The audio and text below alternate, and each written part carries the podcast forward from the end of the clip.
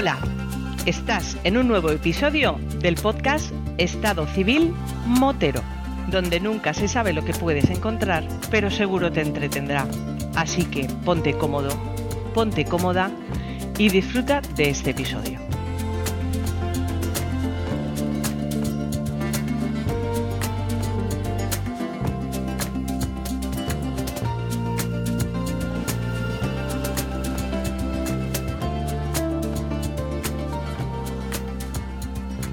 Hola María. Hola, ¿qué tal? ¿Qué tal por tu Cáceres calentito? Que tiene que estar ya calentito, calentito, ¿eh? Bueno, a rato, a rato estamos medio asfixiados, al rato estamos inundados con unos granizos y unas tormentas horribles, pero aquí vamos. ¿Sabes que estamos a las puertas de un evento multitudinario que este año va a superar con creces al del año anterior? Lo sé, lo sé. Ahora llega el sábado que viene y se me olvida. Yo te voy a decir ya que, aunque tú ya tenías vacaciones programadas para grabar el, el próximo fin de semana, que en este caso es con Josep, porque también va a tener vacaciones, pero al siguiente ya tienes que ir buscando algún contertulio para que pasen por estos lares. Que en esa larga lista de amigos, conocidos, etcétera, etcétera, etcétera, que tienes por ahí. Por cierto, necesito el número de teléfono de Sergio el Suizo. Creo que tú también lo tienes por ahí, ¿no? Correcto. Tengo que preguntarle un par de cosillas porque además está promocionando unas camisetas nuevas con un nuevo logotipo que lo he escuchado yo en ese podcast que se llama La Mega y Gas y me molaría, me molaría ponerme en contacto con él para ver esas camisetas chulas, chulas, chulas. A todo aquel que le quiera echar un vistazo, pues bueno, porque se acerque por el podcast de La Mega y Gas y mira esas camisetas que tiene Sergio Suizo que están disponibles en breve.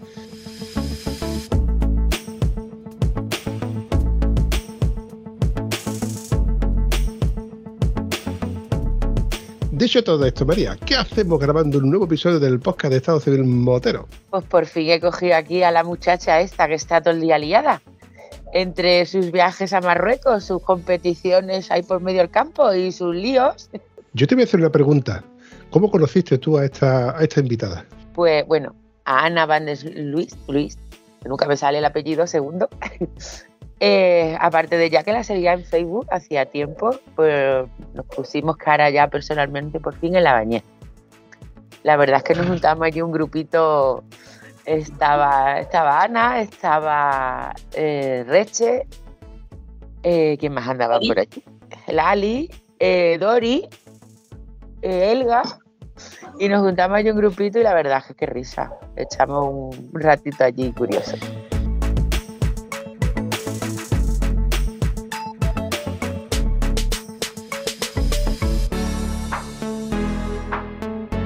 Hace no mucho recuerdo haber visto una publicación, creo no sé si fue tuya o de Elga, donde aparecíais muchas de las moteras famosas o bueno, al menos renombantes en, muchos de los saraos, eventos, etcétera, de la podcastera, sobre todo española, y, creo que sois un grupo bastante fuerte de moteras, moteras además de con pedigrí, con kilómetros, con pegatinas, con sitios de los que habéis ido, sitios en los que vais, sitios donde os reconocen, porque al fin y al cabo sois famosas. Que parece que no, pero, pero tenemos una cantera muy, muy guapa. Y eso de reuniros vosotras todas en un evento, eh, un evento de mujeres moteras, tiene que ser guapo, ¿eh? No estaría mal. Nosotras, desde luego, yo te garantizo que nos pasaríamos genial. mujeres famosas, bueno, mujeres moteras famosas. Has enterado que te voy a poner los cuernos, ¿no? Que tengo que grabar ahora con Roberto Naveira. Perdona, perdona, pero no es que me hayas puesto los cuernos. Tú lo que no sabes, amiga mía, es que directamente al do- a los dos minutos de que yo me enterase de que tú ibas a grabar con Roberto Naveiras, ya Roberto Naveiras tenía tu teléfono a través del Bampi. Perdona, pero estamos en un grupo de WhatsApp, del grupito que hemos hecho verdad. en la leyenda, eh, que ya el, Robe- el teléfono de Roberto y él, el mío, lo teníamos desde hacía por lo menos dos años. Pasa que como Roberto tiene la cabeza, como la tenemos mucho, pues Sí. igual no había caído y te la ha tenido que pedir. No, no, no, no, si fui yo el que directamente, en el momento que yo me enteré de que quería grabar contigo, digo, pues te lo voy a poner fácil. Digo, toma, ahí llevas el contacto de Maripichu para que os pongáis de acuerdo y ya en el día de grabar o, o lo que sea. Pero porque me gustará, me gustará escucharte en el podcast de Roberto Naveira tan suelta como, como ya estás en el podcast de Estado Civil Motero. Bueno, ya veremos. El ratillo lo echaremos. Seguro que sí. Roberto tiene ya tablas en esto y se le da mucho mejor que a mí el tema de las entrevistas y demás. Pero bueno, volviendo al tema, que, es lo que yo quería preguntarte, que tenemos a nuestra contertulia ahí esperando. Y yo estoy deseando que me, que me cuente historias.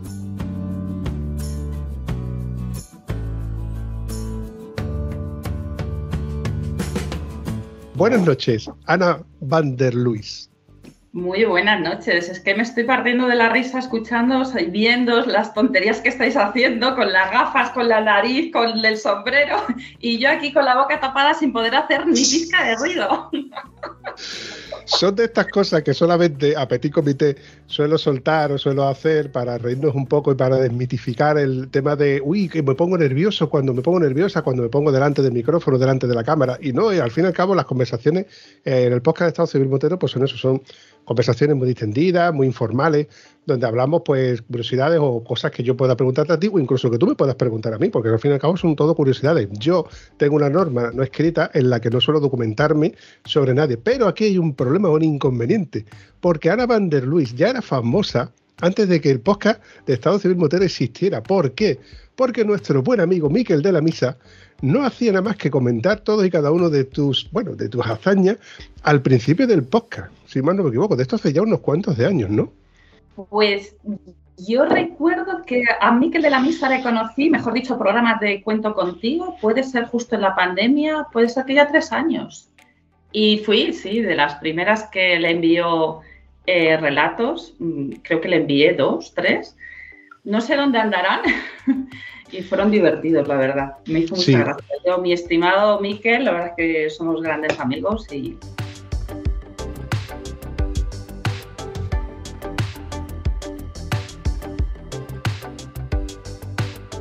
es muy grande en todos los aspectos. Yo tengo la suerte de conocerlo ya en persona, hemos hablado muchísimas veces, tengo muy buena relación con él. La verdad es que es un tío, ya lo digo, te, digo que le tengo un, gran aprecio que nos queda vernos, vernos por sus lares cuando yo me acerque por Barcelona, aunque lo veo complicado, pero está esa espinita de cuando yo me acerque para verlo, ir a verlo. Y Ana van Luis, también está esa frase famosa, hola, soy Ana van Luis.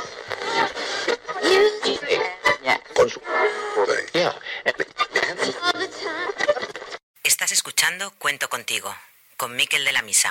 Hola, soy Ricardo Fité. Hola, soy Ana Van der Luis.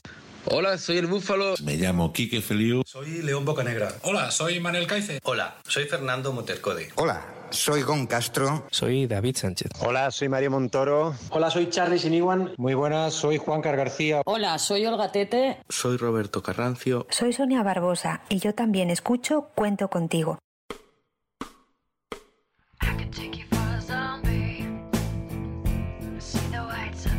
Que suena en todo y cada uno de los episodios y se me queda esa voz en la, en, la retina pensando, mm, esta mujer tarde o temprano tiene que pasar por el podcast. Y mira por dónde, gracias a nuestra María, la mejor becaria que tengo, que sale un fin de semana sí, un fin de semana no. Ahí te estoy haciendo un poquito la pelota, María, pero es que la verdad es que hoy te has ganado algo más que el 10% de Antonio. Pero chilla y gritar bien. Ya te he puesto el aplauso como correspondiente. Bueno, vale. que le vamos a tener que decir ya a Miquel que cambie los saludos porque ya, no sé, llevamos mucho tiempo con el ONA, soy Ana Venders Luis. vamos a tener que cambiar ahí un poquito el, el saludo. yo tengo una norma no escrita que, como te comenté al principio, que cada uno tenemos nuestro sistema, nuestra fórmula, nuestra forma de hacer, eh, crear, de crear contenido al fin de, cada uno de los podcasts. Y yo lo, de lo único que suelo cambiar es la entradilla. Eh, dejo que los, que los participantes del grupo de Telegram elijan entre un número reducido de canciones, 3, 4, 5 canciones, y elijan eh, por votación qué, música suena en esta temporada. Y luego eh, busco a alguien que ofrezca su voz para darme voz de entrada y usar la entradilla. Entonces es una fórmula que yo tengo para cambiar, hacer etapas, ¿no? Cortar, cortar eh, temporadas completas de, enero a diciembre. Y yo creo que si quitara, las voces de entrada de, vuestras, me, faltaría algo. Otra cosa sería que añadiese, junto con los demás que van pasando, pues añadiese nuevas voces. O a lo mejor fuese eliminando alguna que otra voz que es demasiado antigua. O actualizándola. Creo que también sería un formato muy bueno, actualizándola. Puede ser que tenga razón, exacto, que sea su, su firma, su seguramente que, que, los oyentes estén acostumbrados a escuchar nuestras voces y, y sea un inicio bueno. Sí, sí, no lo había pensado de esa manera.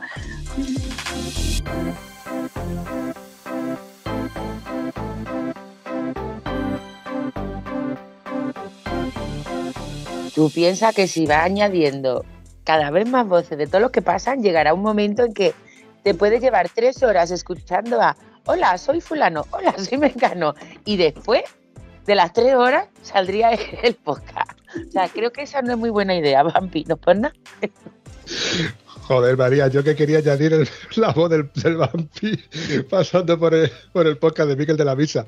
Pero bueno, vamos a dejarlo como está, ni para allá, ni para acá, ni, ni, mucho, ni poco. Lo dejamos como está, que tampoco está tan mal. Querida Ana Van der Luis, ¿dónde te encuentras físicamente? Ahora mismo, en estos momentos, en Madrid. Suéltalo, anda, suéltalo. Es que cuando preguntamos eso, hay gente que dice, en el sofá, en mi habitación. Cada uno Hombre. está donde está. Hombre, no. Y ya aquí el Vampi va buscando la preguntita a ver qué parida suelta cada uno. Y yo a mi compi los aviso, ¿no? Digo, no se te vaya a ocurrir decir que estás en la cama o estás en el sofá o estás... Muy cabrona. De verdad, de verdad, de verdad que, bueno, un punto a favor de, de, María, no hemos hablado absolutamente nada, solamente cuando puedes, puedo tal día, tal otra cosa, que no, que no, no me ha contado. Digo, oye, ¿qué preguntas me vais a hacer? Nada, tú no te preocupes, vamos a hablar de motos, tú tranquila, yo no te pregunto nada, o sea que no tenemos nada hablado.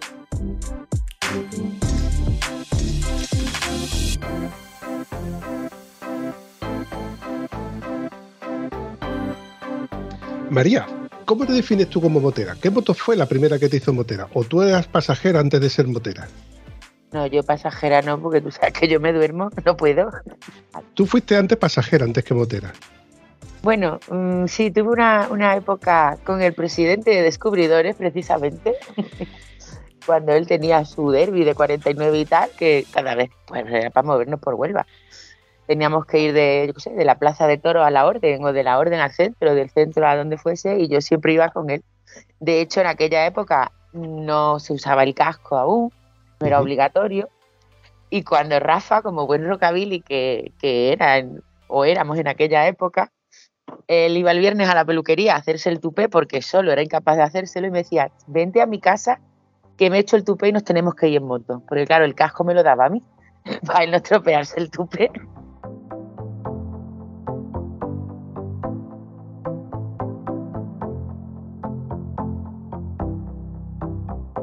Y luego mi primera moto pues fue una Suzuki Masi. ¿Tú crees que en aquel entonces llegarías a ser la motera que eres hoy? Yo creo que no.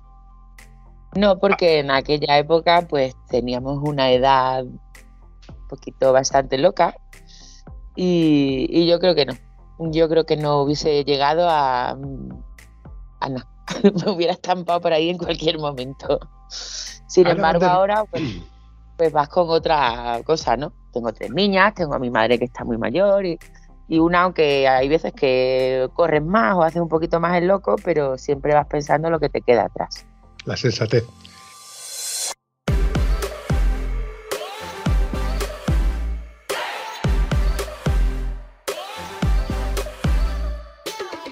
Querida Ana, ¿tú fuiste motera, pasajera o ya directamente eras piloto de moto?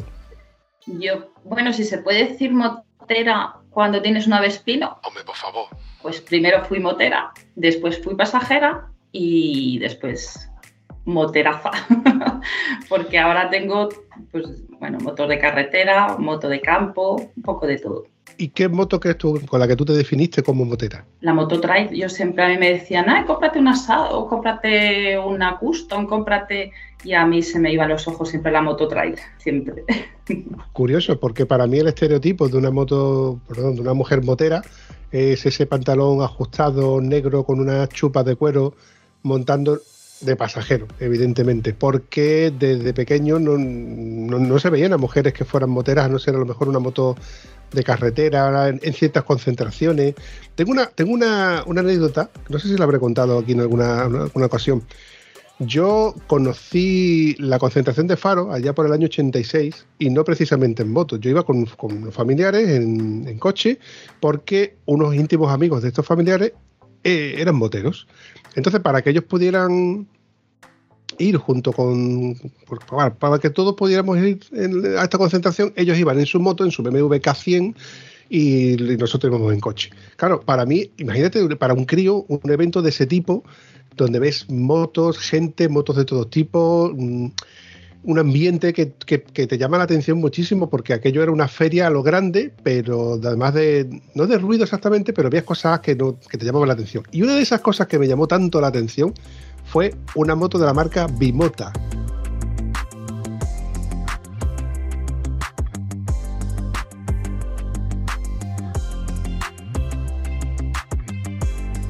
me llamó tanto la atención que me quedé totalmente alucinado porque era una moto rara para mí, una moto de carretera, pero no era una moto típica de carretera como las motos que siempre uno, uno conocía, la Yamaha, Honda, etcétera. Y se baja, mm, o sea, llega con piloto y copiloto, los dos con el mismo mono de cuero, los dos con el mismo casco, y cuando se baja el pasajero, que es una típica una chica, se quita el casco, rubia, pelazo. Se baja el, el piloto, se quita el casco, la hermana, rubia, pelazo eso me marcó para el resto de mi vida. Dos gemelas rubias en dos, eh, las dos, mm, piloto y pasajero, en, una moto bimota. Te digo que son, que son de esas cosas que te marcan porque no estamos acostumbrados a verlas. Y ese era para mí el estereotipo de una moto. Una moto trail, pero inconcebible.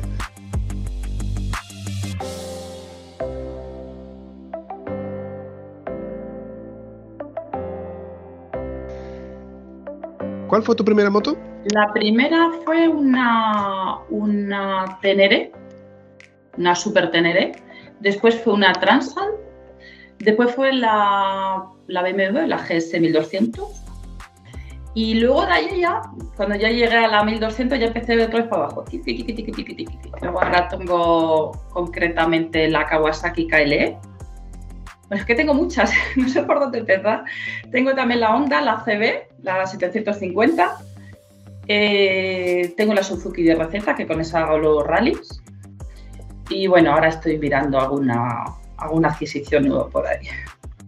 ¿Has dicho que haces rally? Eh, sí. Llevo ya varios años que me pico el gusanillo del campo, del off-road, y, y, bueno, participo en rallies de navegación. Y bueno, no te puedes imaginar eso lo que engancha. sí, sí. Me estoy alucinando y todavía no, eh, no acaba de empezar esto. y la tía, una máquina. Este año has quedado segunda, ¿no era? El año pasado, en el 2022, quedé tercera en el Campeonato de España de Mototurismo Adventure.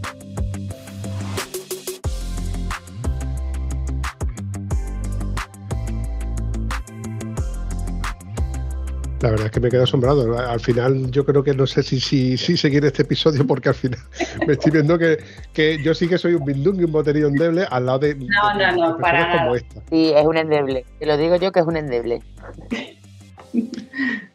Ana, esto de, de los viajes, ¿cómo, ¿cómo, comienza para ti? Bueno, los viajes sí que los comencé en una, una, una Yamaha, una GTS 1000 con mi marido y es que nos encantaba viajar en moto y siempre desde por el año 95, 96, hasta el 2000 que yo me saqué el carnet, viajaba siempre con él como pasajero. Y, viajamos con el motivo de siempre pues eh, los mundiales. El, el, objetivo era ver las carreras, pero a lo mejor eran en Jerez y nos dábamos una vuelta, mejor pasábamos por Teruel nos íbamos hacia Segovia, siempre la ruta de la Plata, bueno, andábamos siempre por toda, por toda España con el fin siempre de llegar a, las carreras.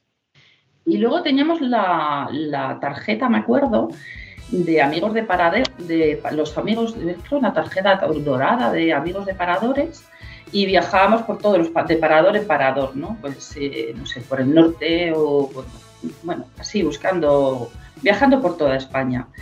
Y bueno, era un poco el fin, el fin de, viajar, en las concentraciones, las carreras, un poco todo eso. Y ya después, cuando me saqué el carnet, pues viajábamos con dos motos, pero claro, el presupuesto se duplica, es un problema. claro. Pero bueno, viajábamos con menos frecuencia, pero seguíamos viajando. Oye, esa sensación de cuando tú eh, dejas de ser pasajero, porque no me gusta decir paquete, cuando no realmente no es la palabra, cuando dejas de ser pasajero y disfrutar de las carreteras cuando vas tranquilamente sentado en el trono, como yo también suelo decir, y eres tú la que está conduciendo y sufriendo, entre comillas, eh, los atascos, el tráfico, los adelantamientos, en la capacidad de carga de la moto, el moverla, por ejemplo, en ese aparcamiento cuando has terminado de comer. Esa sensación de decir, eh, ahora soy yo la que maneja mi vida y lo que está, bueno, lo que está en mis manos. Exacto. Yo creo que le he escuchado alguna vez a María eh, decirlo que se duerme. Y es que yo me dormía de pasajero. Me aburría tremendamente. Sí, bueno, tienes tiempo de ver muchas cosas.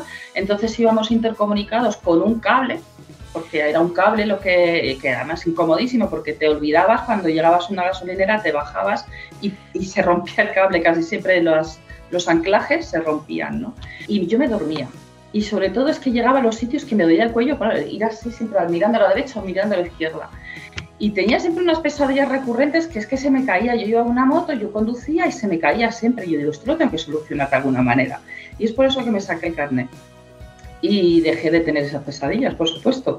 Y como dices tú, eh, eh, pues libertad empiezas a conducir tú tu responsabilidad, pero también tu libertad. Y, te sientes, porque yo recuerdo de ir pasajero con mi marido y él se agachaba y yo me agachaba y yo aceleraba. Y a mí subió en ese aceleramiento, bueno, es que yo lo recuerdo como, como algo, digo, yo esto lo tengo que solucionar, es que me quiero sacar el carnet.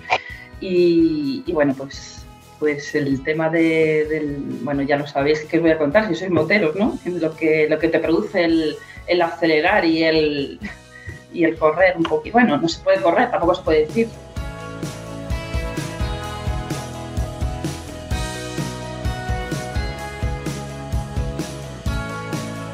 Al fin y al cabo es ir deprisa, la sensación de acelerar, que en un coche de una manera se vive de una manera y en la moto se vive de otra.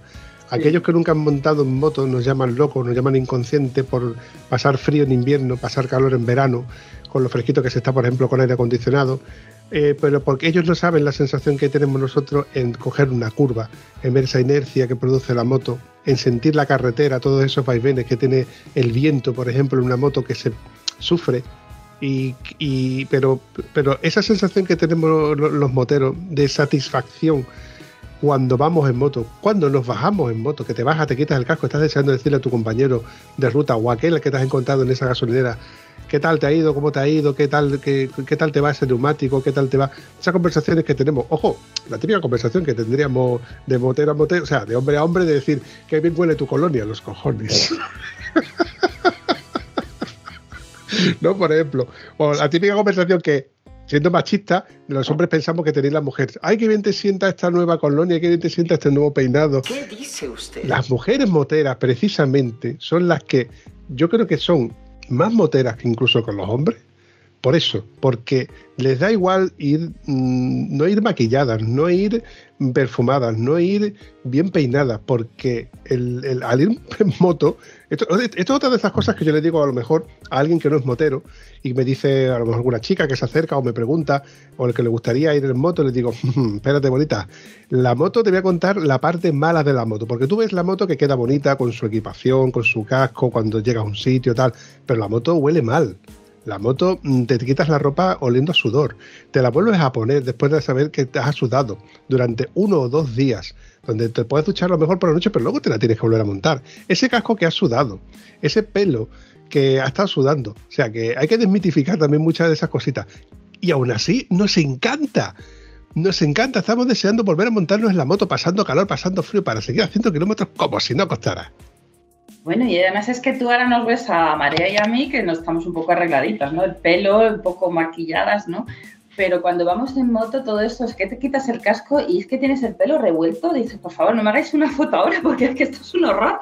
Pero es que aún así te da igual, te da igual. Sufrimiento, el sufrimiento, bueno, es que no lo puedo llamar sufrimiento, ¿no? Es que es, es algo, pues, pues que todos los oyentes que nos escuchen, que serán moteros, por supuesto, pues saben cuál es la sensación. Entonces, poco hay que explicar aquí.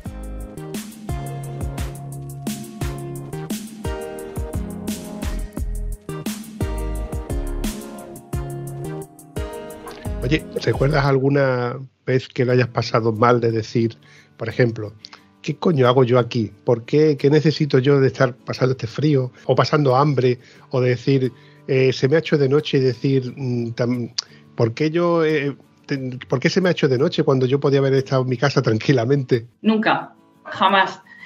Y mira que he pasado frío, mira que he pasado calor. Bueno, recientemente un viaje que he hecho a Marruecos, que hemos alcanzado temperaturas de 40, 42 grados, con un calor horroroso, que eso te quita una cantidad de energía y te, te cansas el doble. Y nunca, nunca me arrepiento. Ni he tenido días de mucha lluvia, días de granizo, días de viento y jamás, jamás he protestado por algo así. Yo es que sigo estando feliz.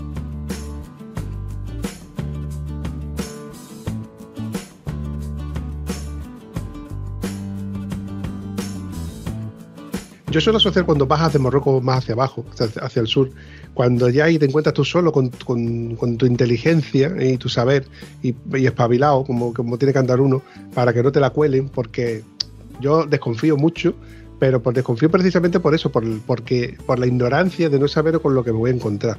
Pero hay algo lo que yo siempre asocio Marruecos y la parte de Sudáfrica, y es eh, al dolor estomacal cuando te entra una, cuando bebes agua y dices tú, ay que me voy, ay que me voy, y, lo imprescindiblemente necesario que es el valor incalculable que llega a ser tener un rollo de papel higiénico en esos momentos, ¿eh?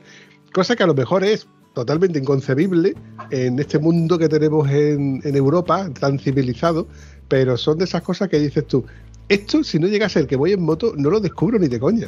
Bueno, y ahora que estás hablando de, la descomposición, ya entonces, pues sabréis el handicap que tenemos las mujeres cada vez que no tenemos ganas de ir al baño, que nos tenemos que quitar el, eh, bueno, en este caso el mono, la, cazadora, hay que buscar detrás de un árbol, de cualquier manera quitarnos la ropa, ¿no? Para, para poder simplemente orinar. Y tú estás hablando de descomposición, o sea que ya sabes lo que es.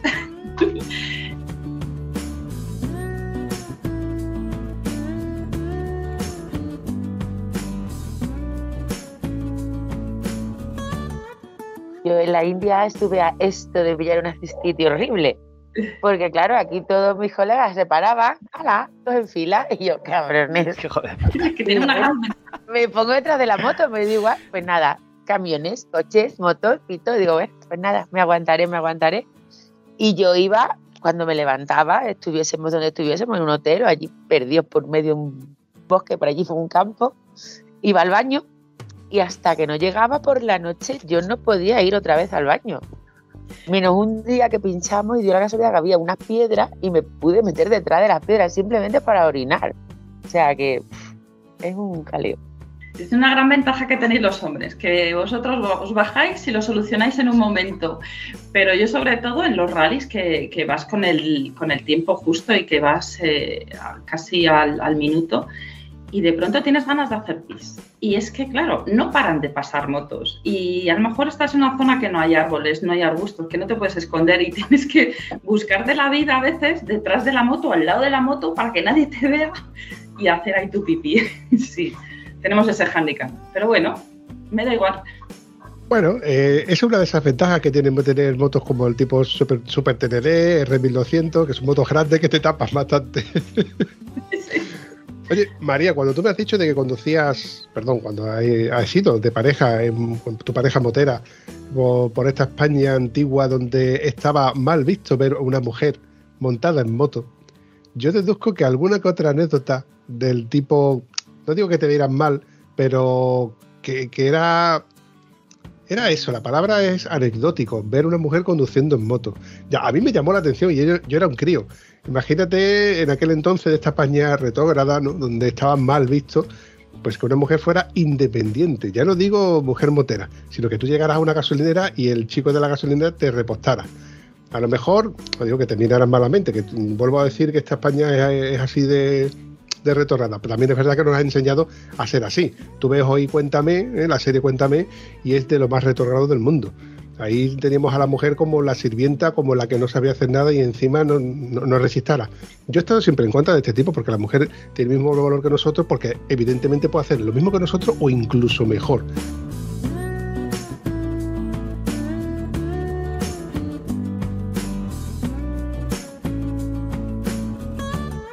No hace mucho escuchando a una de las grandes, no voy a decir nombre, eh, hablando que, bueno, su viaje, su vuelta al mundo.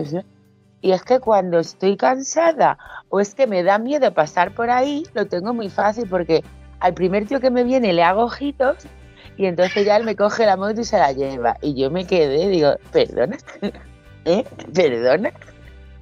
Digo, coño, y a mí nadie me ayuda ni a aparcar, que viene cualquiera, ay, aparca. Y digo, joder, macho, pues yo voy con mi mastodonte y me tengo que buscar la vida para aparcar y para desaparcar y para todo.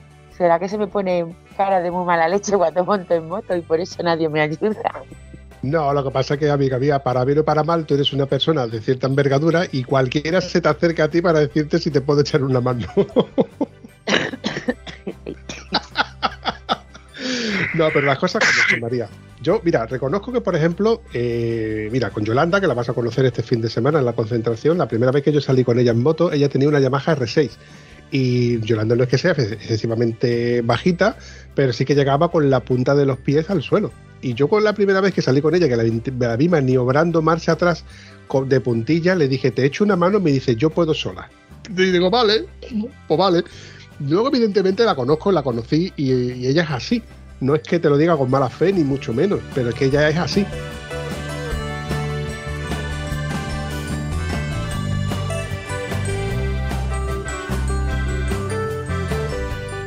El hecho es que te puedes encontrar personas que sí que te echen un cable por la condición femenina o personas que precisamente no te quieran echar el cable por eso, por eso mismo, porque esa es una, mujer.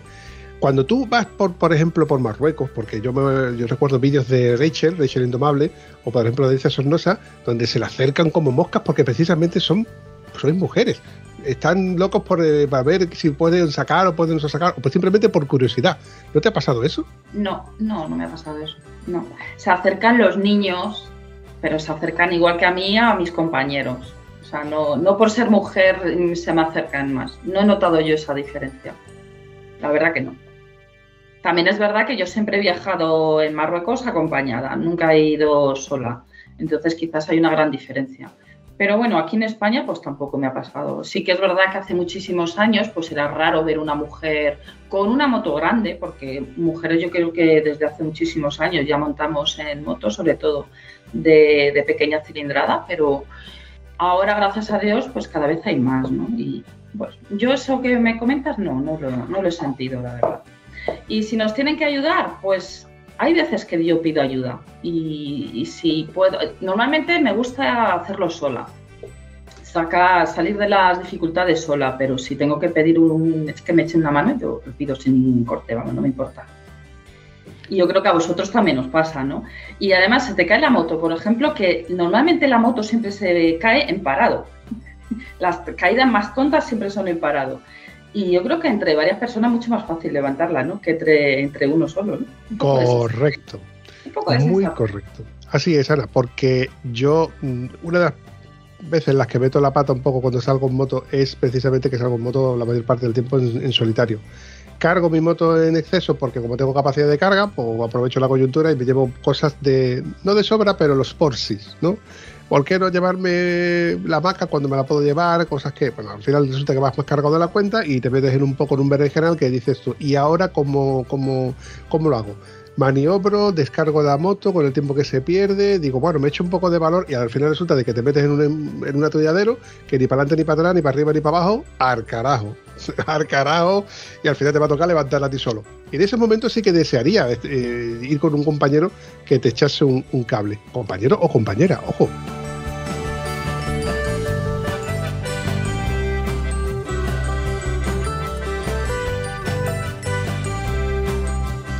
Hay vídeos que yo de, aquí recomiendo que le echéis un vistazo al canal de YouTube de La Vuelta al Mundo en Moto, este canal de YouTube que, de YouTube, Instagram, Facebook, donde podéis ver mm, a esta pareja motera, esta pareja que con esta gran diferencia de edad que existe entre ellos, que ya pasaron por el podcast de Estado Civil Motero y donde nos explicaron pues bueno pues las virtudes y defectos que tiene ir en pareja y entre ellos precisamente esa complicidad que existía, que yo mm, lo primero que sentía es envidia.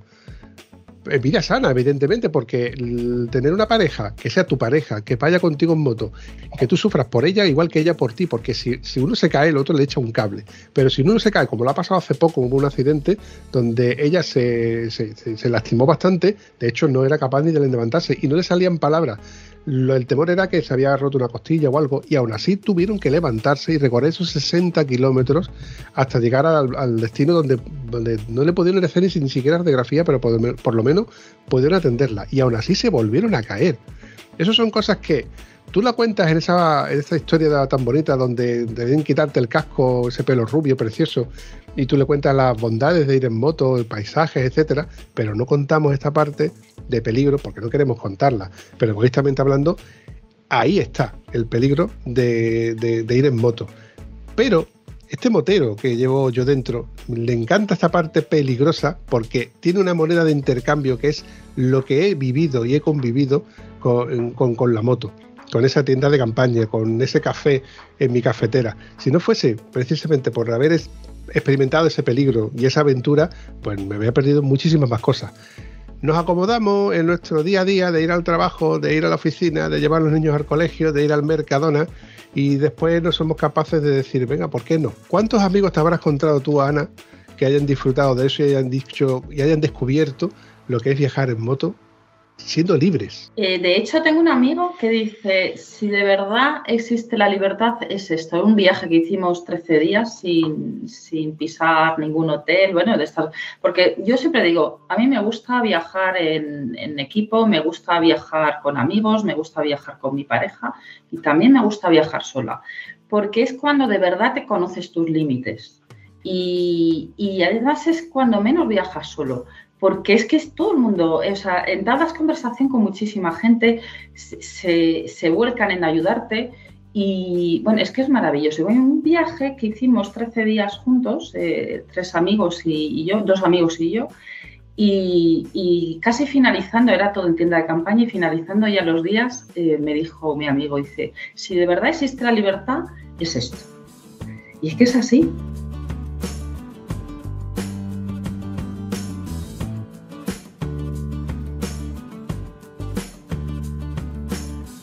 Yo mm, soy un poquito pesado con este tema porque yo invito a todo aquel que lo intente. Como buen tieso que soy, no me puedo permitir muchas veces pues hoteles, a lo mejor pensiones, pero tampoco dispongo del tiempo para poder disfrutar de la moto. Aprovecho muchas veces mi tienda de campaña, me la monto en la moto y se me voy a un sitio no muy lejano, porque evidentemente, mi radio de acción por disponibilidad no es el que tenemos muchos de los que sí podéis disfrutar varios días. Pero por otro lado, yo me siento, sigo sintiéndome un privilegiado por poder salir en moto, poder pasar al menos una o dos noches fuera de casa.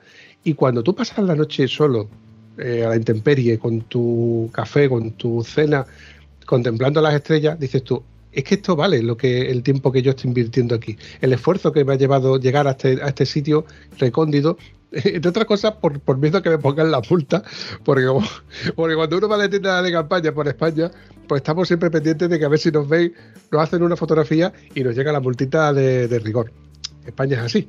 Pero me, me, sigue valiendo la pena toda y cada una de las veces que yo monto la tienda y que la desmonto y que y todo lo que yo conlleva, porque no es llegar a un hotel, abrir la puerta y te sientes tumbas en la cama, no, tienes que montar tu tienda, tienes que montar el saco, la esterilla, el come, recoge y todo bien ordenadito y luego bien empaquetado, ¿eh? como si fuera el Tetris, para que luego te quepa la moto para poder tirar. Y con los pesos bien repartidos, que de eso tú, Ana, tienes que saber algo. Y es que además, cada día que pasa, todo se acomoda mejor. Al principio no te cabe, o sea, está todo que no sabes, no, ni lo encuentras. Y ya cuando llevas cuatro o cinco días lo tienes todo dominado, sabes dónde tienes exactamente todo y lo colocas todo en, vamos, de tal manera que es que lo sabes perfectamente.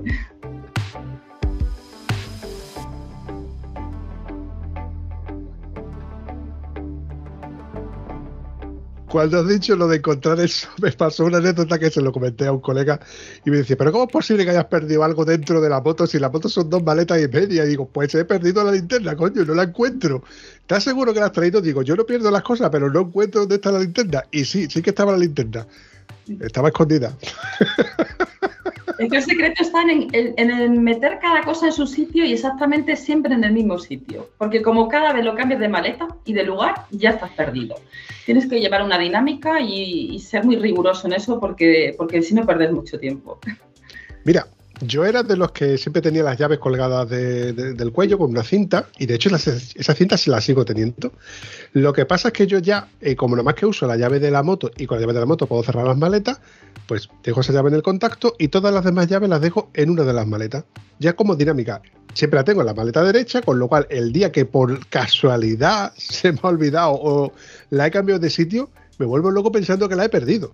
Y resulta de que no es tan sencillo como mirar el otro lado y decir, vamos, eh, vampiro, que tú no sueles perder las cosas, lo único que pasa es que las cambias de sitio y ya te has descolocado. Y es así, soy así de meticuloso de cuadrícula, pero el momento que cambio algo de sitio, ya me desconcentro. ¿Y qué película de terror cuando pierdes la llave de la moto de viaje? Eh? Peor aún es cuando tienes un amigo hijo de puta que cuando te la ha visto tomándote tu cervecita, tu cafecito en la mesa, ha cogido sin que tú te des cuenta y te la esconde. Y en ese momento en el que tú dices, Momento mechero, ¿no? ¿Dónde está el tabaco? ¿Dónde está el mechero que te miras por todos los bolsillos 16 veces hasta que dice, he perdido las llaves? Y llega el simpático de turno y te dice, aquí están las llaves. Ya no me las demás, porque a la siguiente se lo hago yo. Ah. Momento muy guapo también, ¿eh? aquí te mando un recuerdo, mi amigo Antonio Guitar, el momento guapo cuando llegamos a un semáforo, él viene por detrás mía y lo que hace es que se pone al lado mía, te toca el manillar y te pega un pequeño movimiento de derecha a izquierda para desestabilizarte. Hay que ser muy hijo de puta, ¿eh? Momento en el cual, evidentemente, yo le contesto a Antonio, llama a tu madre porque acabo de acordarme de toda tu familia. Qué gracioso.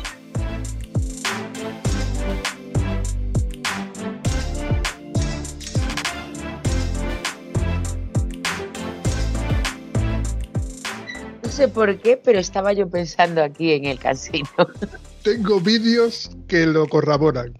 que bueno, a todo y cada uno de nosotros se lo ha hecho. También es verdad que cuando yo se lo hago a él, pues, bueno, tienes que haber visto el bueno de Josep en Valencia cuando se lo hice yo. Mira, el, el de Josep que iba con ese mastodonte de moto que tiene, ese V4, ¿eh? o sea, un V4 que lleva, con las patitas cortitas que él va así despacito, que tú sabes que Josep es tranquilito, que va muy bien, muy firme. Cuando yo le pegué el primer meneo, le dijo de puta para arriba.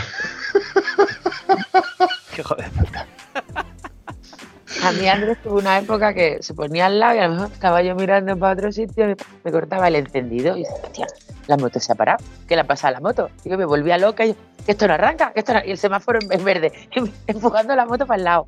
Y yo, mierda, hasta que ya caía, que lo parió. Y le daba el botón y arrancaba y me iba. Muy gracioso también. Estas son de esas cosas que mm, mm, aquel que va en coche que no entiende el concepto de la moto nunca lo va a entender en moto. Lo bien que nos lo pasamos, lo bien que nos, que nos, divertimos, eh, cogiendo un charco y en moto cuando hace esos road y, ir directamente a saltar ese charco pasando justamente al auto compañero para que ese charco le caiga en la cara. Eso es indescriptible. Yo ya creo que no voy a coger más charcos. No sé por qué. Ana, dime que no te lo han hecho nunca. Es que más bien lo he hecho yo. pues soy un poco trasto, soy un poco revoltosa. Así que yo cuando veo un charco lo suelo hacer. Me gusta, me gusta. Yo reconozco que, me encantan los charcos. Sí, también es verdad que si voy cargado con las paletas o con los neumáticos que llevo ahora, que son muy mixtos, casi de, casi de asfalto, no lo hago. Pero la época en la que yo tenía cubiertas de taco, taco la moto y mi equipación y demás, yo veía los 150 charcos, por los 150 charcos ya pasaba. A mí eso de mojarme me daba igual porque evidentemente tampoco me mojaba, yo iba, bien equipado. Me encantan los charcos, la verdad, como un yo chico.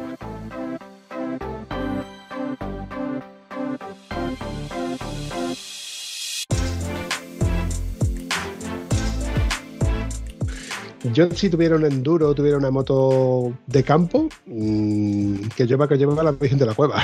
Bueno, es que además yo me he dado cuenta que cuando pasas un charco, eh, cuando lo pasas por el centro es mucho más seguro que cuando lo pasas por los, por los bordes. Lo pasas por los bordes y aquello resbala que no ve. Entonces lo pasas por el centro y mucho más seguro. Sí, sí, sí, sí, sí, indiscutiblemente. Aparte de hacer la trastada, más seguro. Así que yo ya voy a por todos los charcos. es que yo he tenido amigos que tienen la habilidad de dar el salto justo en el momento en el que el, ves como el charco va hacia tu cara. Menos mal que tienes el casco con la visera bajada, que luego también aprovechas a que para levantarla cuando ya mm, los esquivas, porque es que si no, bueno, la experiencia es un grado.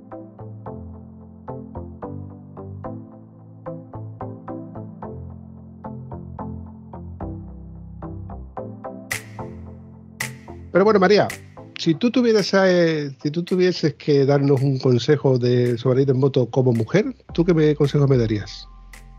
Yo, un consejo yo a nadie. Cada uno que haga lo que quiera. Y que se lo pase genial. Divertirse es lo, mejor que, se puede hacer.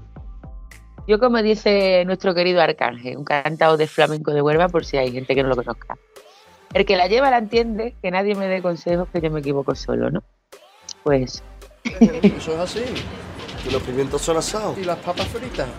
Eso es así. Además, no hay mejor enseñanza que la, adquirida por uno propio. ¿Qué dice usted? Porque por mucho que yo te explique que en la curva, si no la coges de esta manera, te puedes caer, hasta que tú no la descubres y la aprendes, no eres capaz de, entenderlo. Es como eh, eso de que te cuentan de eh, vas demasiado equipado, llevas demasiada ropa. Bueno, pues yo llevaré la ropa que yo considere necesaria. Esa es otra de esas cosas que dices tú, llevaré ropa de más, llevaré ropa de menos y al final resulta que en un viaje de 15 días, como te has pegado tú, Ana, te sobra ropa de sobra.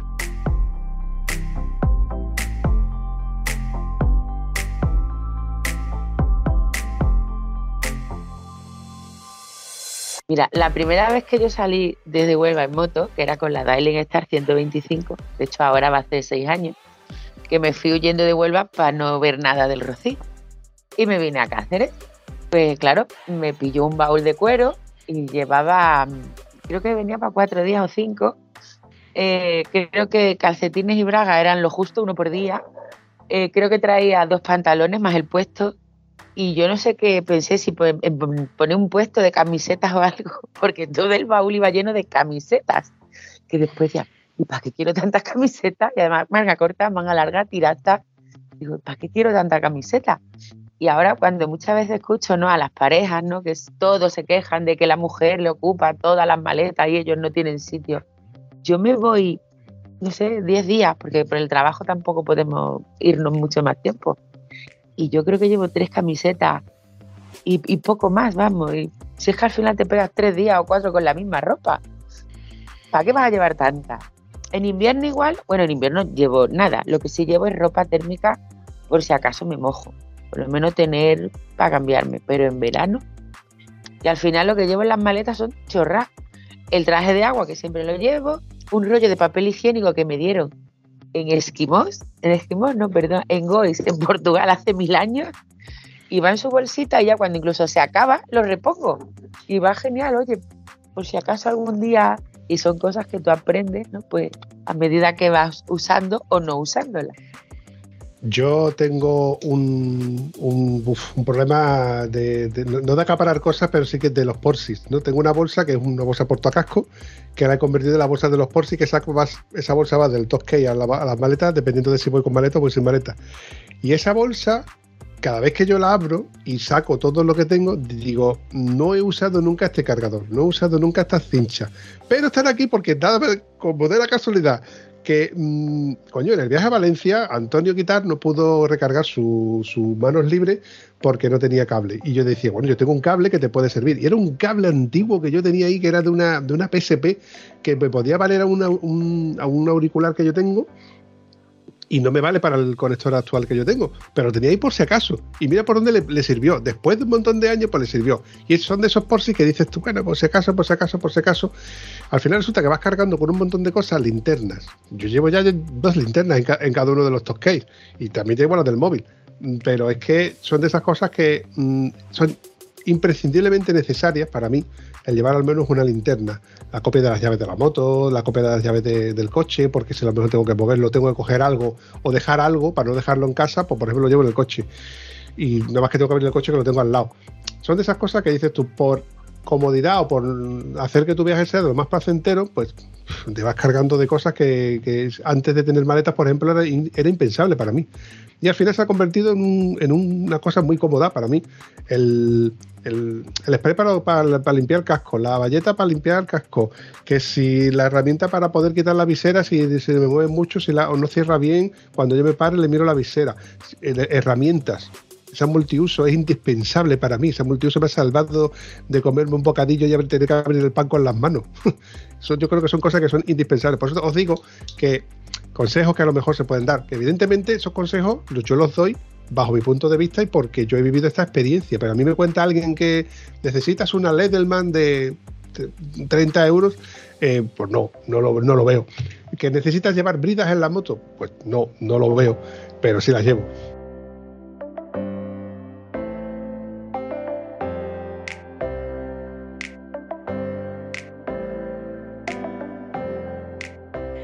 Que ahora que estás hablando de bridas, a mí me salvó de una buena el último rally que hice, que me quedé con, la tablet eh, eh, sin batería y de repente, bueno, suelo llevar siempre pues, pues eso, lo que dices, ¿no? Las bridas, un cargador de batería, pues una pera para pues, si algún compañero se ha quedado sin gasolina o yo, nos traspasamos la gasolina y me di cuenta, digo, de repente caigo que tengo un cargador de batería, digo, pues esto lo soluciono yo rápido. Paré, puse el cargador de batería y tenía dos bridas, la enganché y me solucionó el rally. Te quiero decir que dependiendo del tipo de viaje o dependiendo la actividad que hagas, eh, llevas un tipo de cosas u otras. Haces un viaje, pues lo que dice María, ¿no? Pues la ropa, la mínima, por supuesto, que haces un rally, pues lo, llevas más cosas para la moto. Y al final es todo práctica y lo que dices de aconsejar, a mí tampoco me gusta aconsejar. Si me piden consejo, pues dependiendo de lo que me pregunten, pues yo mi experiencia, pero a mí aconsejar no me gusta nunca porque cada lo que es lo que dice María.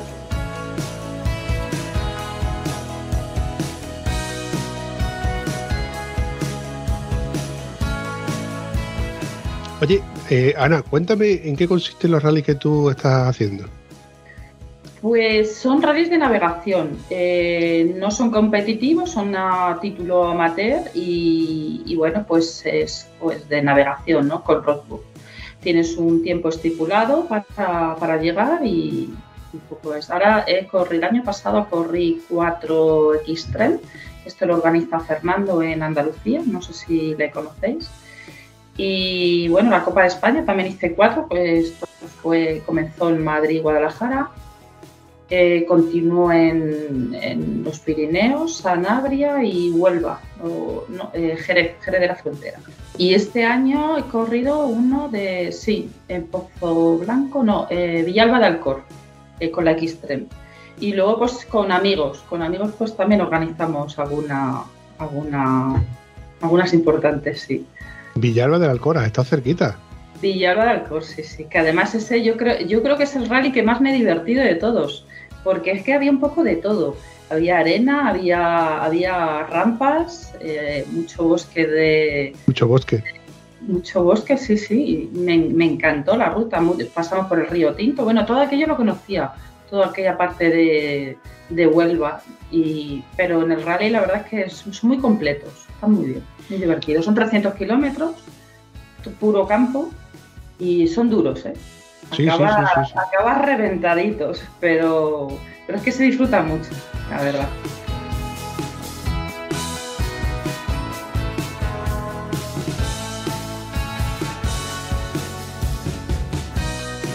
Oye, y me has hablado antes de, la tablet, o sea que el robot es electrónico. Es que hay gente que lo hace con, con portarrollos, o que lo hacen con papel, como estilo, puro estilo dacariano que ya me parece que los coches ya no lo utilizan, ya lo utilizan digital. Y bueno, pues también eh, ahora nosotros, yo por lo menos lo hago con tablet.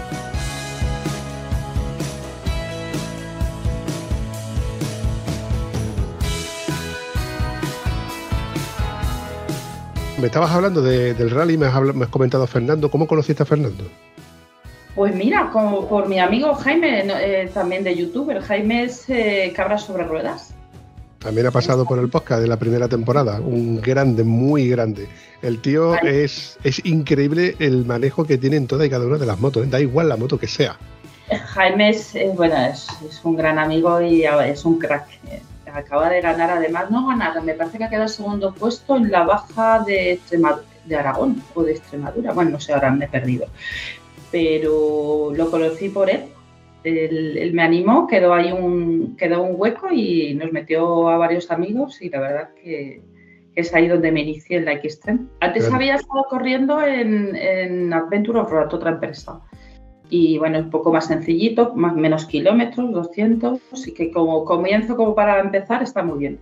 Pero el yo cuando te metes en las, en las X hay muy buen ambiente, eh, son muchos participantes y bueno, es divertido. ya veo, ya veo, ya veo, porque te ha enganchado bastante. ¿eh? Sí, me ha enganchado, sí. sí. ¿Con qué moto me dijiste que lo estabas haciendo? Pues la hago con, con la Suzuki de Raceta. La que tiene, seguro que también habéis oído hablar de embarrados. Sí, eh, Ramón, ¿no? Ramón, me parece que es Ramón el que tiene la de receta. Sí, sí. Es una moto antigua, una trail enduro una trail bastante ligerita, de 400. Eh, es una moto, yo creo que es la moto por referencia para hacer este tipo de, cosas. Precisamente Fernanda aprendió a hacer campo con una de receta por el Marruecos. Vicente le dijo, toma, ahí tienes una moto para que aprendas a conducir hasta que te saques el carnet. Y pegó cada, bueno, se pegó, hay una cantidad de vídeos tiradas ella en el suelo levantando la moto, porque cuanto más se caía, con, con más coraje la levantaba. O sea que es increíble la, destreza, la fuerza de voluntad que tiene esta mujer. ¿eh? Es que esta mujer, yo comencé a ver los vídeos al principio y, la veía, bueno, es que ha puesto un tesón por aprender y la verdad es que la chica valiente y lo ha conseguido, ¿eh? Al, final, mira, tiene, creo que ahora tiene una Tener 700, si no me equivoco. Y, sí que se la ve además muy cargada siempre, que no es lo mismo ir eh, sin equipamiento, o sea, sin equipaje, que ir con equipaje, no tiene nada que ver. Y ella lleva mucho peso encima y se mete en el campo, o sea, que es valiente, ¿eh? se la ve valiente. Sí, sí, sí, sí. Eh, vamos, que, los vídeos que yo he visto de ella, evidentemente, vuelvo a decir que no sigo todo lo que sí debería de seguir, o de, todo y cada de los contertulios que han pasado por aquí, además de lo que yo ya seguí antes, pero que sigo viendo de vez en cuando en random algún episodio y le doy un poco para adelante tal, pero que evidentemente no son vídeos de postureo, son vídeos donde ella se ve manejando la moto y donde se le ve con, con, mucho, con mucha destreza. Yo lamento mucho el accidente que ella tuvo porque ella se maneja muy bien con la moto. Tampoco es que se metan por fregados que dices tú, es que eres inconsciente, pero, pero van muy cargados, van, bueno, llevan de todo. En el episodio que yo grabé con ellos recuerdo que ella, recuerdo que ellos iban en, pareja en una R1200 GS que todavía conservada Vicente y me comentaba que ella decía, bueno, yo también quiero conducir, ¿no? Y entonces fue cuando decidió Vicente en Marruecos dejarle una moto para que ella aprendiera a conducir hasta que se sacase el carnet. Claro, la ventaja era que podían llevar equipamiento de cada uno en cada una de sus motos. Y Vicente decía, no, pero al final yo termino llevando cosas de ella también en mi moto. Y ella se quejaba diciendo, pero es que Vicente lleva herramientas de sobra para llevar la moto. Y claro, Vicente se, se, defendía diciendo, claro, es que yo llevo herramientas para mi moto porque sabe Dios qué herramienta va a usar este hombre en un taller de medio del Congo para, por ejemplo, quitarme las ruedas de la moto. Yo tengo las, llaves de específicas de mi moto. Evidentemente, este hombre, mm, yo también lo haría, llevaría las fotos específicas que necesitaría mi moto fuera de la zona de confort de, de España. Pero bueno, eso daría para, para, otro tema. Pero lo que sí que es verdad que estos vídeos mm, te marcan y también te enseñan que, todo es posible, que no es porque uno sea mm, ni youtuber, ni, yo qué sé, ni influencer, que puedas hacer cosas o, lo que te guste. Que te gusta hacer rally, como es tu caso, Ana, pues rallies. Bueno, a mí me ha dado por hacer rallies ahora estos dos últimos años, me ha enganchado muchísimo, pero tengo que reconocer que Vicente y Fernanda yo creo que es la envidia ahora mismo de, de toda España, porque el tener esa esa facilidad de, no tener que trabajar y vivir de eso en pareja, pues y, recorrer país a país, además lo, hacen muy bien porque van despacito y se van exprimiendo bien de, cada, o sea, no es algo que vayan, eh, pasa por aquí, he hecho 10 fotos y, y pasa a otro país y así continuamente, no, no, van despacio y se van empapando bien, van y, yo creo, vamos, a mí por lo menos me dan mucha envidia. A mí me gustaría algún día poder hacer eso. Ahora estoy en el mundo rally y bueno, pues eh, pues hasta que se me pase las, las ganas, pero, pero sí es algo que me gustaría viajar sin, sin tener eh, prisa y bueno, yo creo que lo que he dicho, ¿no? que es la envidia de todo el mundo. Bueno, ahora lo que toca, Ana, es, en este caso te toca a ti hacer rally disfrutar de los rallies por la disponibilidad que tú tengas, pero que mañana puede ser eh, viajar. Yo siempre he dicho que, bueno, el día que me jubile, pues si tengo mis condiciones físicas para poder viajar, tener, y se supone que tendré tiempo disponible, que esa es otra, pues recorrer la España que no me, que no me, que me queda por recorrer que España es muy grande, tengo muchas cosas que ver. Yo estoy justo en el suelo, en una esquina. imagínate el, amplio abanico de posibilidades que yo tengo. María, como ya tiene algo más de disponibilidad y tiempo, pues ha recorrido muchas más cosas que yo, muchos más eventos que yo. Y yo cuando veo, por ejemplo, fotografías y vídeos en YouTube, en Facebook, etcétera, pues me quedan sitios que ver, concentraciones, el norte de España, que a mí me encanta, esa vegetación, ese clima que aquí en el sur no tenemos, que aquí a partir de mayo la equipación de verano va, si acaso, una rebequita el toque como, como mucho, como mucho. Yo creo que tenemos un gran país para viajar y no se termina de conocer nunca, porque por más kilómetros que hagas y por más sitios que vayas, por más eventos que asistas, y siempre hay algo nuevo por descubrir. España mm, es, es maravillosa. Es verdad que es un gran país para, para conocerla de norte a sur, de este a oeste y, no parar también. Pero bueno, siempre tienes esa cosa de también salir fuera y conocer otros países, ¿no? Sí, eh, de hecho, mm, tengo una espinita eh, clavada.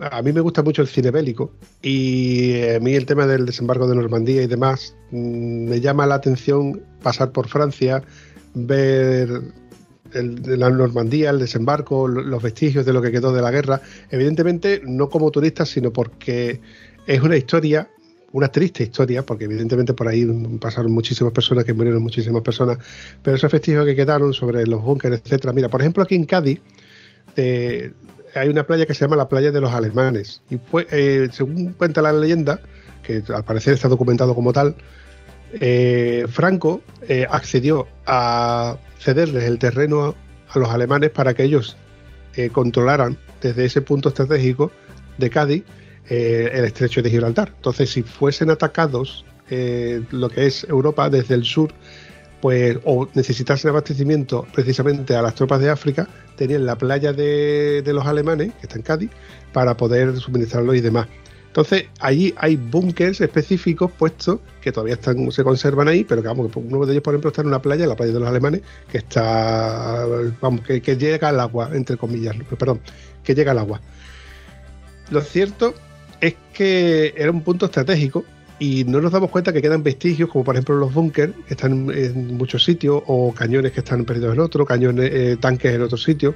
Y son cosas que, por ejemplo, me gustaría verlas físicamente, ¿no? Cosas que han, pertenecido a la historia de la guerra y la historia de, por desgracia, de, esos pueblos que han sufrido en, bueno, en estos holocaustos que son las guerras. Claro, vivirlos en, la historia en moto es una cosa, una experiencia que no te puede vender ningún tour operador. Eso lo tienes que vivir tú. Y yo creo que esa experiencia es algo de esas cosas que dices tú. Te queda esa espinita de poder recorrer esos sitios, de haber estado en la playa de Omaha, eh, de haber visto el desembarco o, experimentar en mi mente cómo hubiera sido pues la masacre que, realmente fue y que bueno que muchos de vosotros habéis visto en la película de Salvador Soldado Ryan.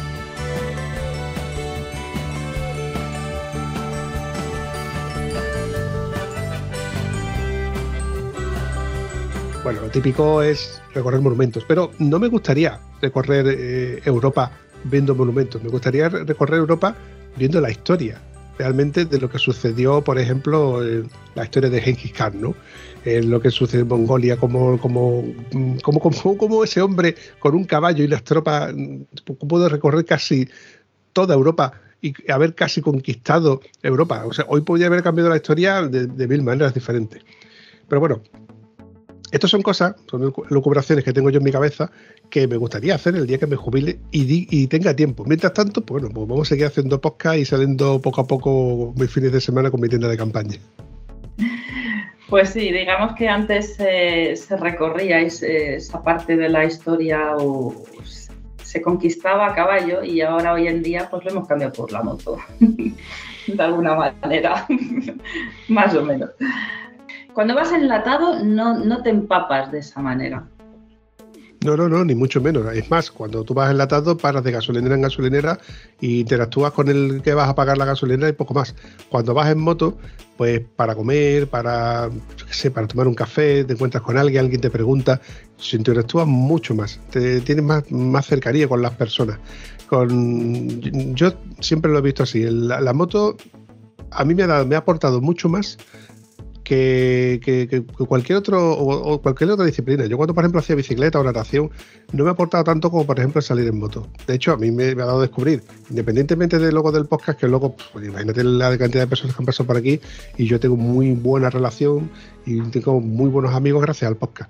Pero ya la moto de por sí me dio a conocer a mucha gente que, bueno, que era impensable si no fuese por la moto también es verdad que la moto te ha enseñado, pues eso, a, tratar a ciertas personas de una manera y a tratarlas a otras de otra. Todo tiene su punto bueno y su punto malo. Y como digo mucho en esta temporada, por culpa de o gracias a.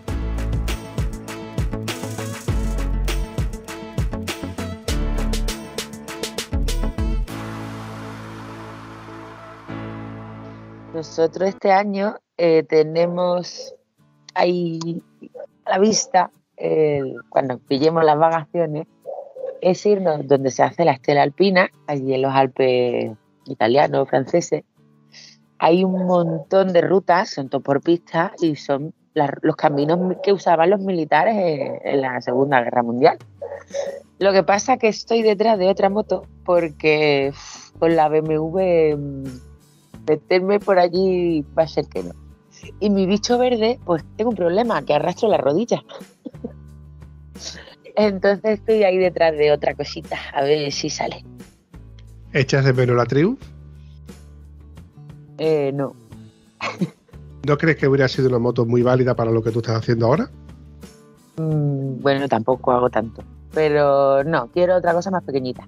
De hecho, tengo un amigo en Madrid, el Dani, que fue uno de los compis de la isla y decía, no vendan la tribu, que como te, pite, te pique el gusanito de lo marrón, luego la vas a echar de menos. Pero no, Sí es verdad que las pocas veces que me metí con la Triumph por pista he ido mucho más relajada que con la BMW. La BMW fue un tochón, entonces...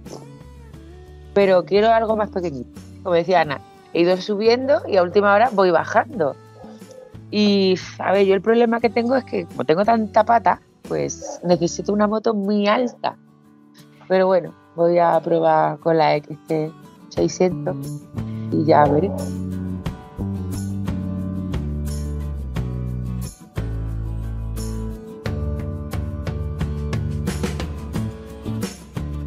Hoy por hoy eh, se han visto muchas mejoras y muchas preparaciones para todo tipo de, moteros.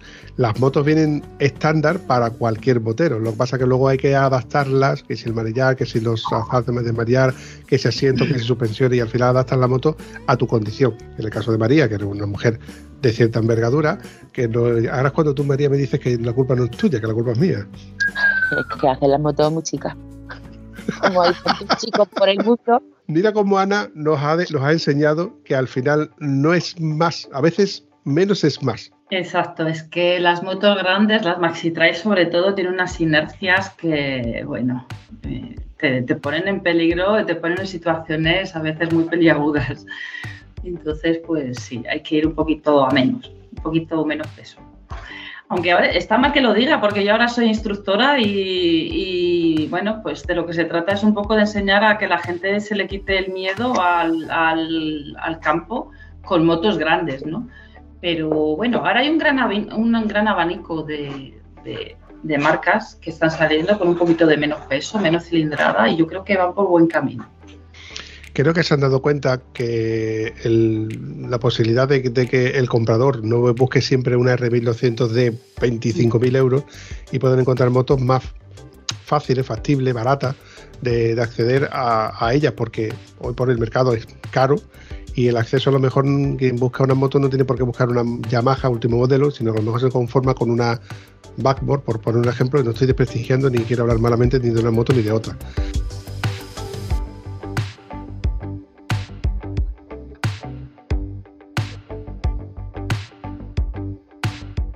¿Me has dicho que estás instruyendo en, cursos?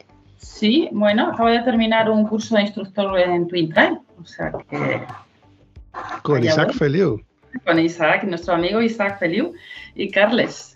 Precisamente pasó por aquí no hace muchos meses. Muy grande, muy grande. La pasa que anda también a, mil cosas. Sí, yo entiendo, si a mí no me da la vida muchas veces para hacer la mitad de las cosas que me gustaría hacer, contra más él, con lo que lleva con la empresa, etcétera, y más. Y más con lo que sucedió en el, en el Dakar. Pues, pues mm. tuve la gran suerte de tener una convivencia muy cercana una semana completa, porque el curso no es fácil, no es sencillo y son bastantes días. Y bueno, la verdad es que lo pasé muy bien. Grandes queda hay una amistad entre todos los alumnos y ellos y la verdad es que lo hacen muy bien. Sí.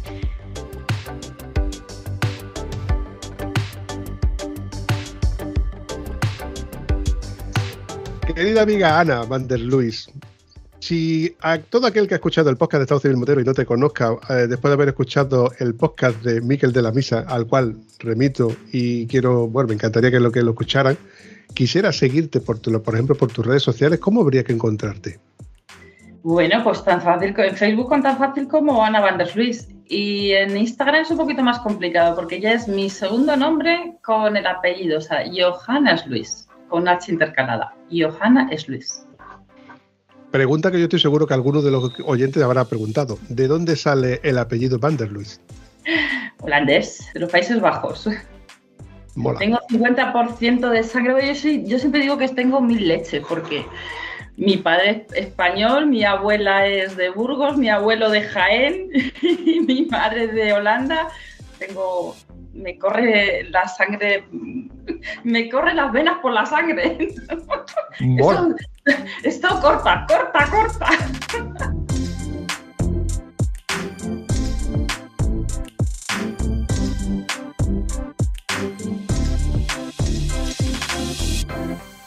Oye, Ana, y como has comentado que perteneces al, como instructora al, equipo de, Isaac Feliu, eh, ¿cómo, podríamos hacer para contactar? Para que tú, por ejemplo, me dieses un curso a mí, ¿tengo que contactar directamente con Isaac?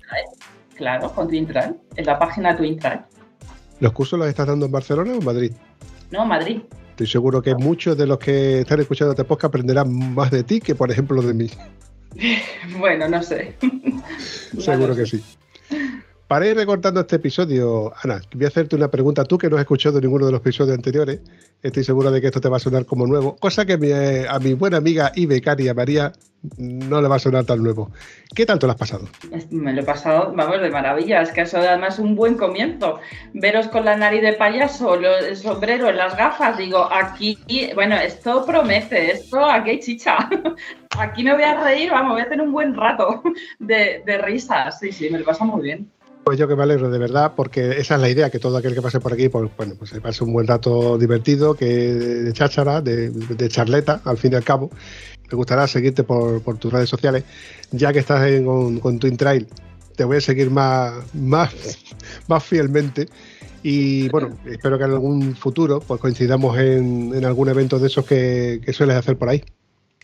Seguro, seguro que coincidimos y bueno, hay un placer ponerte cara, porque sí que había escuchado hablar de, del Bampi, del Estado Civil Motero, pero bueno, como os digo, no me da la vida para escucharos a todos y bueno, a partir de ahora prometo, prometo escucharos. Y bueno, a María sí que la conozco, por supuesto, de las redes. Y bueno, y eso, lo que ella ha dicho, ¿no? Que tuve el placer de conocerla en la bañeza, que nos pasamos un buen ratito.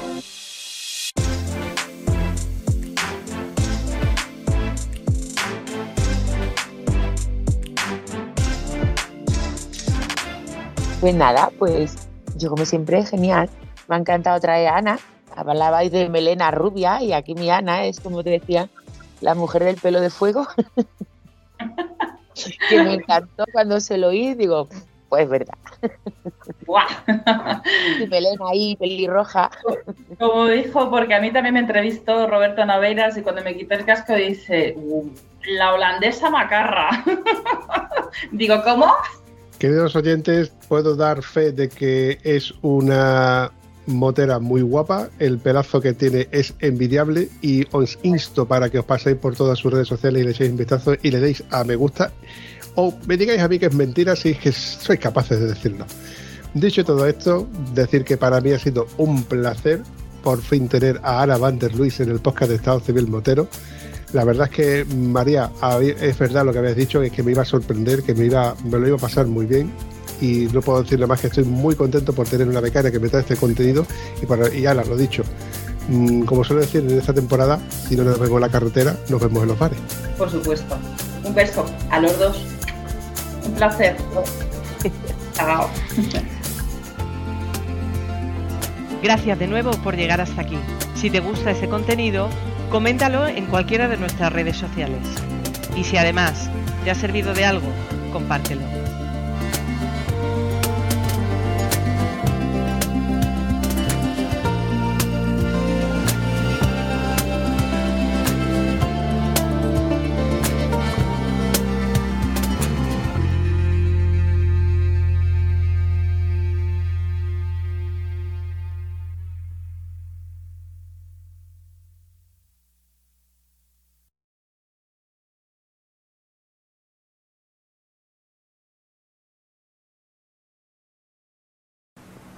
No se vayan todavía, una y más. Necesito el sonido de arranque de la moto del contertulio. No te obligo, o sea, no te digo que me pases el tuyo, pero sí me dime qué moto vas a elegir de las que tú tienes. La KTM 990, sin dudar. Wow, esa es fácil de conseguir el sonido de arranque, porque entre otras cosas, eh, Jaime tiene la 950, si no me equivoco, ¿no? No, 990 también. La 990, entonces estoy confundido yo con Manu, mi colega Manu, que tiene la 950 pintada con, la, con los colores de la 990. Es que la de, la de Jaime es una preciosidad, además de la decoración personalizada que él, porque él es diseñador, diseñador gráfico, y es una pasada lo que hace. Y aparte la ropa que tiene, es que es chulo todo, es que hasta el logo que tiene es chulo tengo la suerte de ser del equipo de, las cabras y tengo la equipación de Jaime, o sea que no Toma de, ya. de pavo. Toma Ana, ya. Ana, número 30, que fue el día que nací. Y no para, yo creo que es que está haciendo la cena a la vez que Ana con nosotros. sin batería, me quedas sin batería y estoy aquí buscando un alargador para enchufarme Pregunta. María, perdón, María, ostras. Es que tenía que haber cambiado de sitio. Os tenía que haber cambiado de sitio. No, yo tenía que haber cambiado de sitio. En la pantalla yo tenía que haber dado la vuelta y lo hubiéramos arreglado. No ríais de mi coño. Qué pena que las imágenes no se ven en las tomas falsas. Y además de verdad. No tenía que cambiado de sitio, yo hemos hecho automáticamente las dos. Y cada una para un lado, ¿no? Como si nos fuésemos a cambiar yo a su pantalla y a la mía. Ay, qué bueno. De. Ah, es que ves tú, es que no, es que no puede ser. Dame un segundo. Vicente y Fernanda. Lo que no recuerdo era el. ¿Cómo se llamaba? El. La vuelta en mundo en moto o algo, eso era. Sí. Vuelta en mundo en moto. Pues es que como no quiero meter la pata y luego no quiero usar a Vampirina para que me corrija, una, una asistente virtual que tengo. Mira, últimamente no la ponen mucho. O sea, vamos, progresa adecuadamente, como los niños en el la, la vuelta al mundo en moto. No te preocupes, esto no sale. Que yo me he dado cuenta de que tú no habías leído, o sea, no habías escuchado ningún podcast, más o menos sabías de qué iba la historia. Y una anécdota que te voy a contar: el último contertulio ha estado a punto de bajarse al taller de un colega para hacer el podcast desde el asiento del Sidecar. Para poder decirme con su santo huevo, me estoy sentado en el asiento del lado de, la moto de un Sidecar. para que veas tú el punto y el nivel de cuando hay tíos cachondos con ganas de cachondeo para jugármela en preguntitas de este tipo. Dicho todo esto, continuamos con recorto esta parte, dice cachondeo, los uso para tomar falsa también, que esa es otra de estas cosas que tu amiga María no te ha contado. no te preocupes. María, querida Ana, ¿dónde te encuentras físicamente? Perdona, es que no te he escuchado. La pregunta es muy sencilla, María, no se te ocurra decir lo más mínimo. Porque sé que no he dicho nada hasta ahora, se te ha escapado la mejor. Ahora te contaré. ¿Y eso cómo ha sido? No me vaciles que tengo unas más chulas que las tuyas, ¿eh? Quítate esa gafa.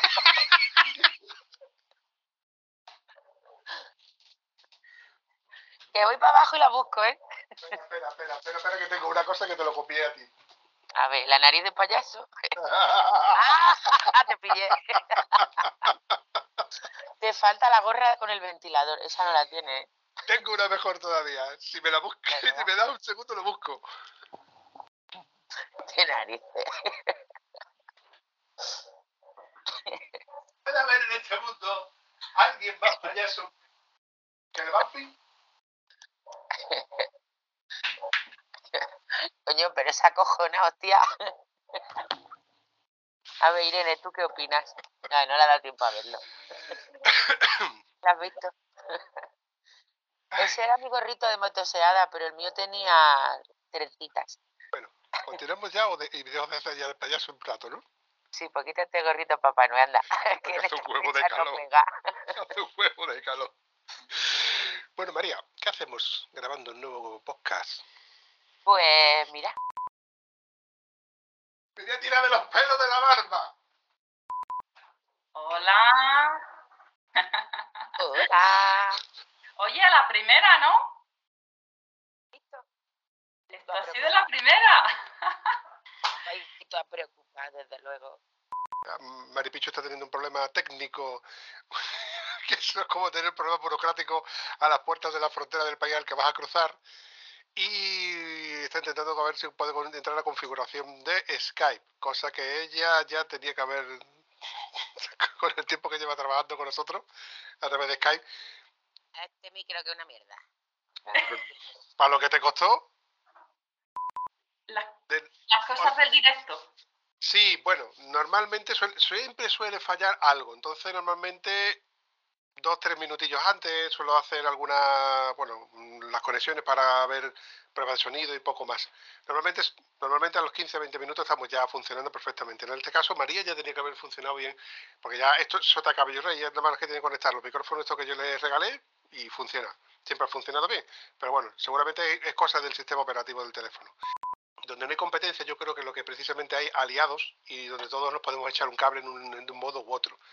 Y era cuestión de tiempo que Ana van der Luy pasara por el podcast de Estado Civil Motero. Y más aún, si nuestra amiga María está de por medio. y según tengo entendido, no lo sabía, ¿será una sorpresa o algo así? Hay una norma no escrita en el podcast de Estado Civil Motero y es que el Menda Lerenda, el OCEO, el señor omnipotente y todopoderoso del podcast, que soy yo, el Bumpy, no se documenta de nadie de ninguno de los contertulios. Entonces, para mí es una sorpresa como tal, pues yo mmm, voy aprendiendo de cosas que me van explicando en ese preciso momento. Entonces, a la misma vez me sorprendo de historias que no sé. Yo cuando le doy al botón de grabar, lo mismo me encuentro con un chico de 16 años que corre en MotoGP, como me encuentro con un señor mayor que, que lleva recorriendo media España con Vespa, o yo que sé, a saber las, las miles de historias. Entonces, para mí, es una es como un regalo de cumpleaños que te regalan cada vez que yo le doy al botón de Skype. ¿Te imaginas, María? Ya ves. y al final yo voy diciendo, ya verás, cuando vea a Ana y se entere de lo que hace aquí mi colega, va a flipar. Porque del mismo modo que Ana van der Luis no se, no puede, no puede físicamente escuchar todo y cada uno de los podcasts y todo y cada uno de los contenidos de, de los que, que, realizamos contenido como si no costara, que no es poco. Eso, eso, eso es todo, amigos.